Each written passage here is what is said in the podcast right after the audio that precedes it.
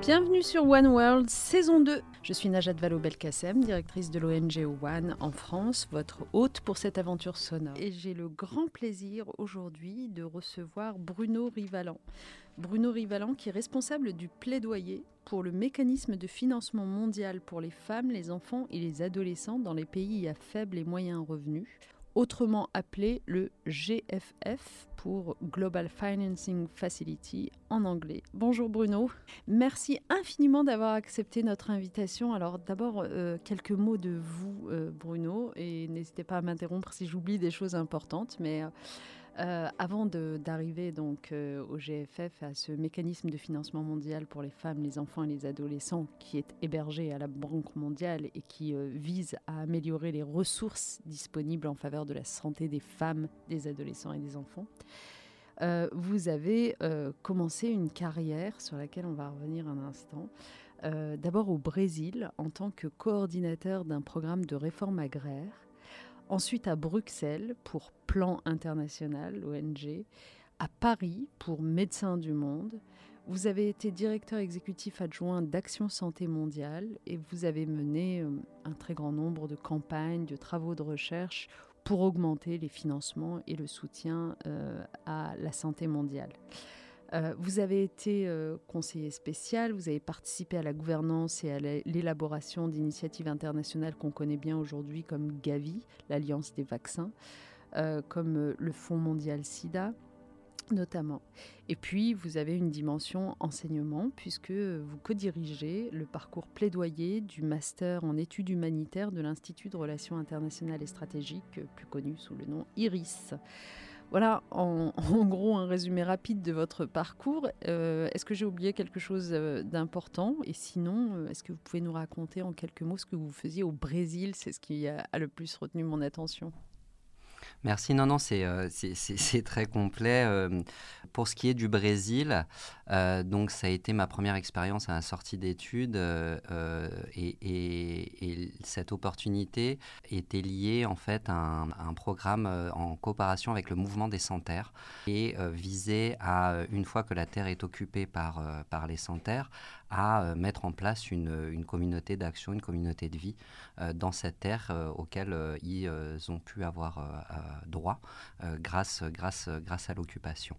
Et donc l'idée, c'était de transformer euh, une partie de leurs revenus euh, en produits plus finis et de terminer à solidifier une mutuelle de santé avec les revenus de ces produits finis. Et par ces produits finis, j'entends l'élevage, l'élevage bovin et donc de transformer le lait euh, notamment en fromage. Et oui, c'était fait pour un, pour un Français d'aller travailler euh, là-dedans. Euh, et donc des ressources issues de la vente de ce fromage-là, mettre ça dans une caisse communautaire pour un programme de, de, protection sociale axé sur les, questions de santé.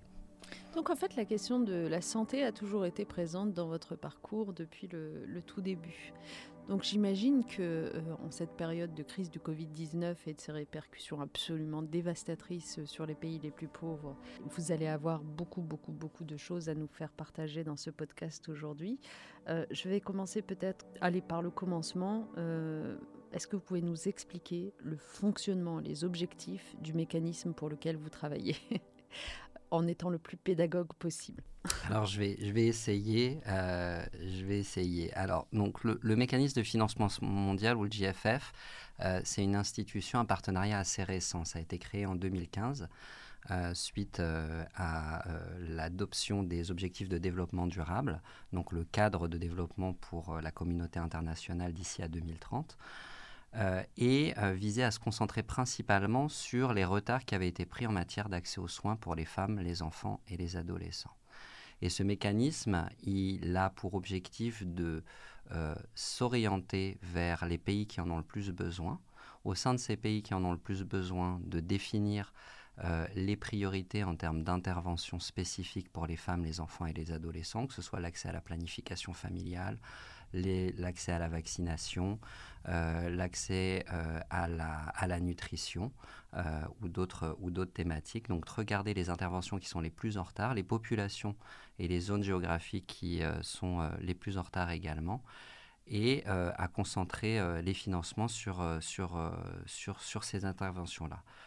Mais on sait que c'est pas assez, donc il faut aussi construire un système soutenir un système pour délivrer ces interventions. Et c'est le deuxième pilier du soutien du GFF, c'est regarder les réformes en termes de système de santé, en termes de personnel, en termes de chaîne d'approvisionnement, en termes de financement de la santé, qui sont nécessaires à euh, la disponibilité des soins pour les femmes, les enfants et les adolescents. Et le troisième volet, euh, qui euh, en fait un partenariat innovant, c'est véritablement d'aligner l'ensemble des ressources nationales et internationales dans ces pays-là autour euh, de ce plan qui définirait donc les interventions spécifiques, les populations spécifiques et les réformes du système de santé euh, à mettre en place. Et c'est l'objectif du GFF, c'est vraiment de catalyser ce processus pays euh, pour obtenir des résultats, une accélération des résultats en matière de femmes, d'accès aux soins pardon, pour les femmes, les enfants et les adolescents.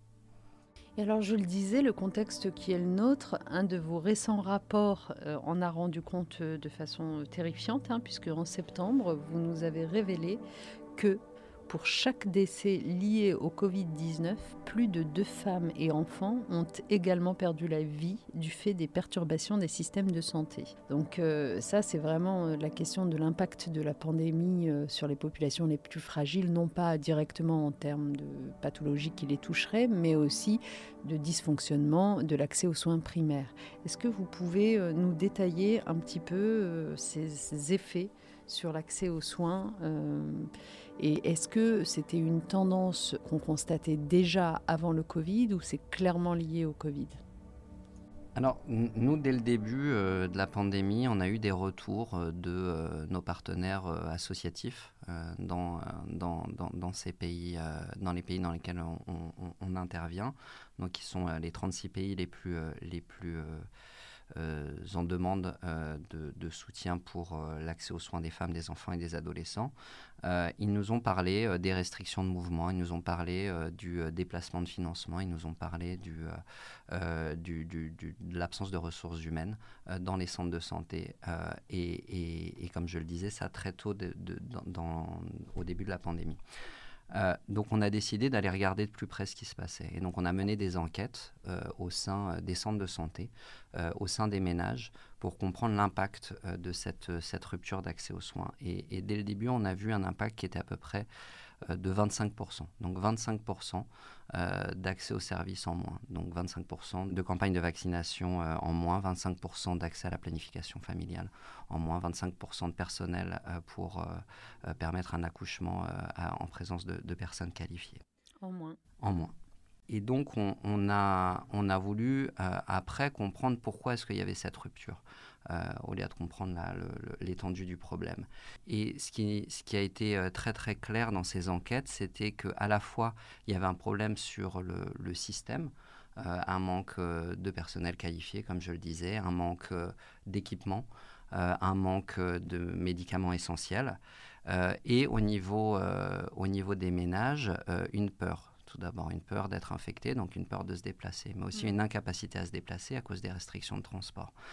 Et euh, au, fur et à mesure euh, de l'impact de cette pandémie, euh, l'étendue de l'impact de cette pandémie, on a pu voir que la, question économique était aussi un, point important, à savoir que ben, les, ménages n'avaient plus la capacité de payer pour les soins dont ils, avaient besoin, puisque ben, elles ne pouvaient plus travailler, notamment liées à leur activité dans le secteur informel. Mais, mais comme vous le disiez, en fait, c'était un révélateur de, de, ce qui se passait avant. C'est-à-dire que ces, euh, ces, problèmes de euh, manque de personnel de santé, euh, de manque d'approvisionnement, de, de, de, faiblesse des, des, chaînes de distribution étaient déjà là avant le Covid-19. Et donc on a pu simplement mettre en lumière une, une, une, question d'inégalité structurelle qui était, qui était bien présente avant le, avant le Covid-19. Comment vous expliquez la dimension genrée du problème? Alors, c'est aussi un, un, point qu'on a, qu'on a essayé de, détricoter. Euh, et, on a pu voir euh, notamment que les restrictions euh, prises par les États en termes de couvre-feu, en termes de restrictions de, de, mouvement, avaient un impact plus important sur les ménages qui étaient dirigés par des femmes. Et notamment, cet impact économique dont je vous parlais, il est trois fois supérieur pour les femmes et, leurs enfants que pour des ménages qui sont, qui sont aujourd'hui avec à la fois des femmes et, des femmes et des hommes. Euh, pourquoi? Euh, ben, Tout simplement parce qu'elles euh, ne pouvaient pas continuer leurs activités et elles étaient principalement infectées par, par, ces restrictions-là, contrairement aux hommes qui ont pu trouver d'autres moyens, moyens de subvenir à leurs besoins.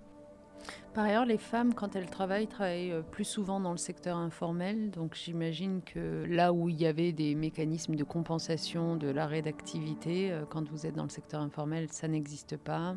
Euh, donc en effet, la dimension genrée euh, se, justifie, mais est-ce qu'il n'y a pas aussi, en termes d'accès aux soins primaires, une difficulté particulière pour tout ce qui est soins maternels, soins de enfin, reproduction sexuelle euh, Est-ce qu'il n'y a pas des manques, des lacunes spécifiques sur ces sujets-là? Il y a deux points qui, sont, liés, qui sont liés à votre question.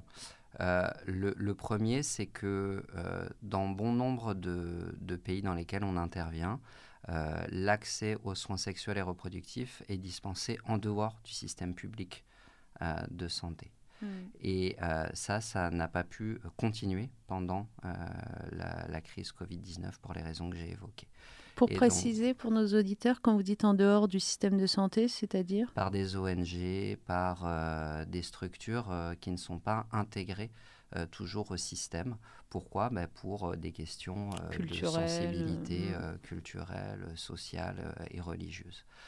Et donc, le fait d'être en dehors du système de santé faisait qu'il y avait un risque, et ça s'est démontré, plus fort de marginalisation euh, de, ces, euh, de, ces, de cette offre de soins. Euh, et donc une rupture, une rupture encore plus grande de, ces, de, de, ces, de ces soins-là. Ce qui s'est passé au même moment, c'est qu'il y a eu aussi une réduction drastique des financements internationaux pour les enjeux de planification familiale, avec des coupes sévères du gouvernement américain, anglais, Royaume-Uni, ah qui a coupé notamment ses subventions à un mécanisme des Nations Unies euh, sur l'accès au, euh, l'accès aux contraceptifs. Et donc, il y a eu ce double impact euh, à la fois de marginalisation de l'offre de soins et de non-disponibilité des produits. Ces décisions donc de, réduction des subventions du gouvernement britannique, elles sont liées au fait que le gouvernement britannique devait consacrer ses fonds à la lutte contre le Covid ou c'est une décision idéologique? Dans l'ensemble, euh, l'un des principaux arguments a été euh, la question de, de, l'arbitrage budgétaire et une question de priorité avec une crise Covid-19 euh, et une réponse internationale à la pandémie qui devait être priorisée. mais à la fin, c'est une question de choix politique, c'est-à-dire dans l'ensemble des, des, domaines soutenus par l'aide britannique. Est-ce que la question du financement des contraceptifs était une des priorités politiques mmh. du gouvernement? Ça, c'est la question. Et ce que ça a donc révélé, encore une fois, c'est euh, la dépendance des financements internationaux, la dépendance qu'ont les pays sur ces financements internationaux pour ces thématiques-là, ce qui marginalise encore un peu plus l'accès aux soins pour les populations. Oui, et puis surtout, ce qui ne prépare pas finalement les systèmes de santé, euh, la résilience des systèmes de santé, puisque vous disiez que c'est un des piliers importants sur lesquels vous travaillez, euh, et sur lequel d'ailleurs on a également envie de, vous interroger, parce que euh, est-ce que vous voyez des perspectives heureuses en la matière? Vous paraît-il possible de consolider des systèmes de santé qui sont apparus vraiment extrêmement faibles pendant cette crise du Covid dans un certain nombre de pays d'Afrique subsaharienne, par exemple. Euh, est-ce que les montants exigés pour euh, renforcer ces systèmes de santé sont de l'ordre du possible ou euh, utopiques alors, ce que, la crise a permis de révéler, c'est le manque d'investissement dans ces, systèmes-là. Et une façon de faire qui était peut-être pas la bonne. D'abord sur le manque d'investissement. On peut voir que c'est difficile et c'est un travail sur le long terme de construire ces systèmes-là. Et donc on n'a pas le retour sur investissement qu'on peut avoir quand on distribue directement un vaccin, un antirétroviral ou, ou, tout autre produit de santé. Et donc cette question du, du retour et de l'impact est plus difficile à voir. Et donc au moment des arbitrages budgétaires, des décisions budgétaires, c'est peut-être une question qui a permis de, favoriser, on va dire, la question du, de, l'approvisionnement en médicaments essentiels ou en vaccins et peut-être un, un, peu moins de priorité donnée au système de santé. Après, la question, c'est la question de l'intégration. Est-ce qu'aujourd'hui, on a concentré tous nos efforts dans la réponse à l'épidémie, la réponse purement euh, liée à l'urgence euh, sanitaire, sans comprendre les effets collatéraux euh, et l'intégration qui est nécessaire Un agent de santé en Côte d'Ivoire qui va vacciner contre le Covid-19, c'est le même agent de santé qui aujourd'hui donne des conseils sur les questions de planification familiale, qui va faire une campagne de vaccination contre la polio, qui va faire un diagnostic contre la sous-nutrition. Donc cette question d'intégration, elle n'a pas été prise en compte. On a financé un certain nombre d'agents de santé pour aller vacciner contre le Covid-19 ou tester, mais on ne les a pas, on s'est pas dit qu'il fallait les intégrer à une réponse plus large et utiliser l'opportunité de, la crise pour, les former sur un, grand nombre de thématiques de santé et donc permettre aux patients d'avoir un, accès complet aux, soins de santé, notamment les femmes, les enfants et les adolescents. Et donc on a cette opportunité-là aujourd'hui dans le soutien euh, à la crise, euh, qui doit être donc un soutien euh, intégré et qui prend en compte, prend en compte le, système dans son entièreté. C'est ce que peut faire l'initiative ACTA qui vise à, donc à répondre à la pandémie en introduisant des nouveaux outils, tout en soutenant les systèmes de santé. Il y a un pilier qui est lié au système de santé, ce pilier a maintenant intégré une dimension de protection des services essentiels et de soutien plus large au système de santé. Et le GFF a, la chance de faire partie des, partenaires de mise en œuvre et a, pu guider aussi cette, discussion. Après, il y a la question, comme vous le disiez, des financements. Euh, aujourd'hui, euh, les financements euh, qui sont mis en avant sont encore une fois trop ciblés sur ces questions purement d'outils. sans, sans avoir une possibilité de soutenir ce système-là. Et donc c'est pour ça que le GFF a lancé une campagne de mobilisation des ressources pour collecter d'ici à avril 2022 1,2 milliard de dollars supplémentaires pour soutenir la protection des services essentiels, pour soutenir euh, le renforcement des, des, systèmes de santé de manière intégrée euh, et pour avoir une réponse euh, et, une, une, relance plus inclusive qui intégrerait notamment la question des, des, de l'accès aux soins pour les femmes, les enfants et les adolescents et vraiment cette volonté de relancer les progrès. C'est d'ailleurs le, titre de la, le titre de la campagne. Par ailleurs, le soutien à ces systèmes de santé, c'est aussi une réponse à l'inégal traitement réservé par la solidarité internationale euh, d'une pathologie à une autre, parce qu'on se fait souvent la remarque que par exemple le diabète qui touche infiniment euh, de monde n'est pas euh, une pathologie qui est spontanément mise en avant par les bailleurs de fonds internationaux avec une mobilisation comme on peut en constater sur d'autres maladies. Euh, d'ailleurs, vous avez sans doute un regard là-dessus. Moi, ça m'a toujours surprise. Comment vous expliquez que le diabète ne connaisse pas cette grande mobilisation euh, qu'on a pu euh, voir avec d'autres maladies? Je pense qu'il y a vraiment cette logique de visibilité et de transmission qui a pu montrer l'urgence sanitaire et qui a pu créer le mouvement euh, politique qu'on connaît euh, ben, euh, dans les années 2000 dans la lutte contre le, sida, au niveau international et aujourd'hui dans la lutte contre, contre le Covid-19 aussi. Donc c'est la, transmissibilité, quoi. Mm, mm.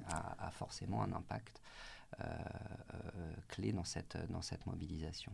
Après, comme je le disais précédemment, la, la, lutte contre, contre le diabète, contre les maladies non transmissibles ou contre d'autres types de pathologies, elle est axée sur un système de santé fort. Et encore une fois, on ne peut pas voir directement cet impact sur le court terme. Et donc, c'est cette, action de long terme qui est plus difficile en termes de, mobilisation financière, de mobilisation politique, et qui aussi implique qu'on doit euh, travailler de manière un peu différente, euh, notamment au niveau des bailleurs de fonds, euh, et soutenir véritablement des plans, des plans pays, et, non pas imposer ce que nous, on considère comme étant euh, le bon type de financement, le bon type de résultat, mais véritablement suivre le leadership des pays et l'appropriation par les pays. Alors c'est un vieux débat dans l'aide internationale, mais aujourd'hui on a montré très clairement que la réponse internationale à la lutte contre le Covid-19 a été principalement dirigée depuis Genève, depuis Paris, depuis Washington, sans prendre en compte la demande des pays. Euh, et, euh, euh, leur, nécessité en termes de soutien aux services de santé. C'est ce, à quoi s'attelle le GFF et, et, la Banque mondiale, c'est vraiment d'avoir un, un, dialogue pays pour, pour, pour définir les priorités. Est-ce que c'est la question de la, la, de, de l'accès au vaccin? Est-ce que c'est la question de la vaccination? Est-ce que c'est la question du soutien au système de santé dans son entièreté? Est-ce que c'est la réforme du système financier? Euh, est-ce que c'est la question des agents de santé formés? Est-ce que c'est la question des communautés, de la résistance? À, cette, euh, à un accès aux soins Est-ce que c'est la question de la marginalisation de certaines communautés Et donc c'est ça qu'il faut comprendre. Et, euh, en d'autres termes, l'objectif de l'OMS consistant à vacciner 70% de la population mondiale d'ici septembre 2022, vous continuez à le trouver pertinent ou vous estimez qu'en fait il faut regarder pays par pays pour, pour se donner des objectifs? C'est important d'avoir une euh, cible, euh, une cible générale, un objectif, une aspiration qui concerne l'ensemble de, la communauté internationale. Après, euh, il faut pouvoir, une fois qu'on a, qu'on a, qu'on a mis en place cette cible en termes de mobilisation, il faut pouvoir effectivement aller regarder pays par pays où est-ce que c'est pertinent? Et quelles sont les, les poches, les poches d'inégalité? Euh, dans ces pays-là. On peut avoir des, des, moyennes superbes dans, certains pays, mais qui masquent euh, des grands niveaux d'inégalité euh, au sein de ces pays-là, entre les villes, entre les régions plus rurales, entre les zones de conflit. et donc, il faudra, faudra, aussi aller, aller détricoter cette, ces, ces cibles-là au niveau, au niveau de chaque pays. Bref, il y a encore du travail. Merci infiniment. Je, terminerai avec une question qu'on pose habituellement à nos invités. Imaginez que vous ayez la possibilité, avec une baguette magique, de faire prendre au futur ou à la future présidente de la République une mesure dans la première année de son mandat sur les sujets dont on vient de parler. Quelle mesure vous paraîtrait suffisamment impérieuse, ambitieuse, essentielle? Si vous me permettez, je vais, je vais, donner trois, euh, trois pistes pour, euh, pour, pour, le prochain gouvernement. Le premier, c'est euh, de continuer la, la mobilisation diplomatique et d'avoir vraiment une, une, voie politique forte sur les questions de santé mondiale et les questions de droits des femmes. la France est toujours et sera toujours attendue pour son leadership sur ces questions-là.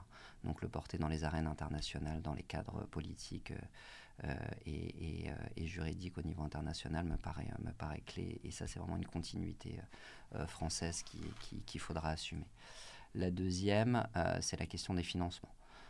et de continuer la trajectoire d'atteindre de, 0,7% du RNB à l'aide publique au développement avec une priorité donnée aux services essentiels, que ce soit santé, éducation, ou euh, lutte contre euh, la sous-nutrition. Euh, donc encore une fois, bah, passer à l'échelle supérieure, je crois, qu'on va, je crois que le gouvernement va attendre 0,55. voilà, continue cette trajectoire vers les, vers les 0,7%. et le dernier qui serait peut-être plus, peut-être moins, on va dire, global, mais, mais, plus concentré sur le, le GFF, ce serait bah, d'avoir la France qui rejoigne le mécanisme de financement mondial. Aujourd'hui, on a la plupart des pays du G7 la France n'est pas encore autour de la table euh, dans l'une des institutions euh, les plus importantes en matière d'accès aux soins pour les femmes, les enfants et les adolescents, et que ce soit avec ce gouvernement ou le gouvernement prochain, euh, d'avoir la France qui rejoigne le GFF permettrait d'apporter ben, cette, valeur ajoutée en termes de, dimension politique, programmatique et d'expérience en termes d'accès aux soins à la fois en France et à l'international. Eh bien, on espère que vous serez entendu. En tout cas, nous, on vous soutient dans cette démarche. Merci infiniment, vraiment, pour euh, être venu nous voir, Bruno. Et puis, bon courage pour l'ensemble de vos activités. Et je dis aux auditeurs qu'ils peuvent commenter ce podcast comme à l'habitude sur euh, nos réseaux sociaux. Vous les connaissez ou le compte Instagram Génération Activiste. N'hésitez pas. À très bientôt. Merci beaucoup pour l'invitation.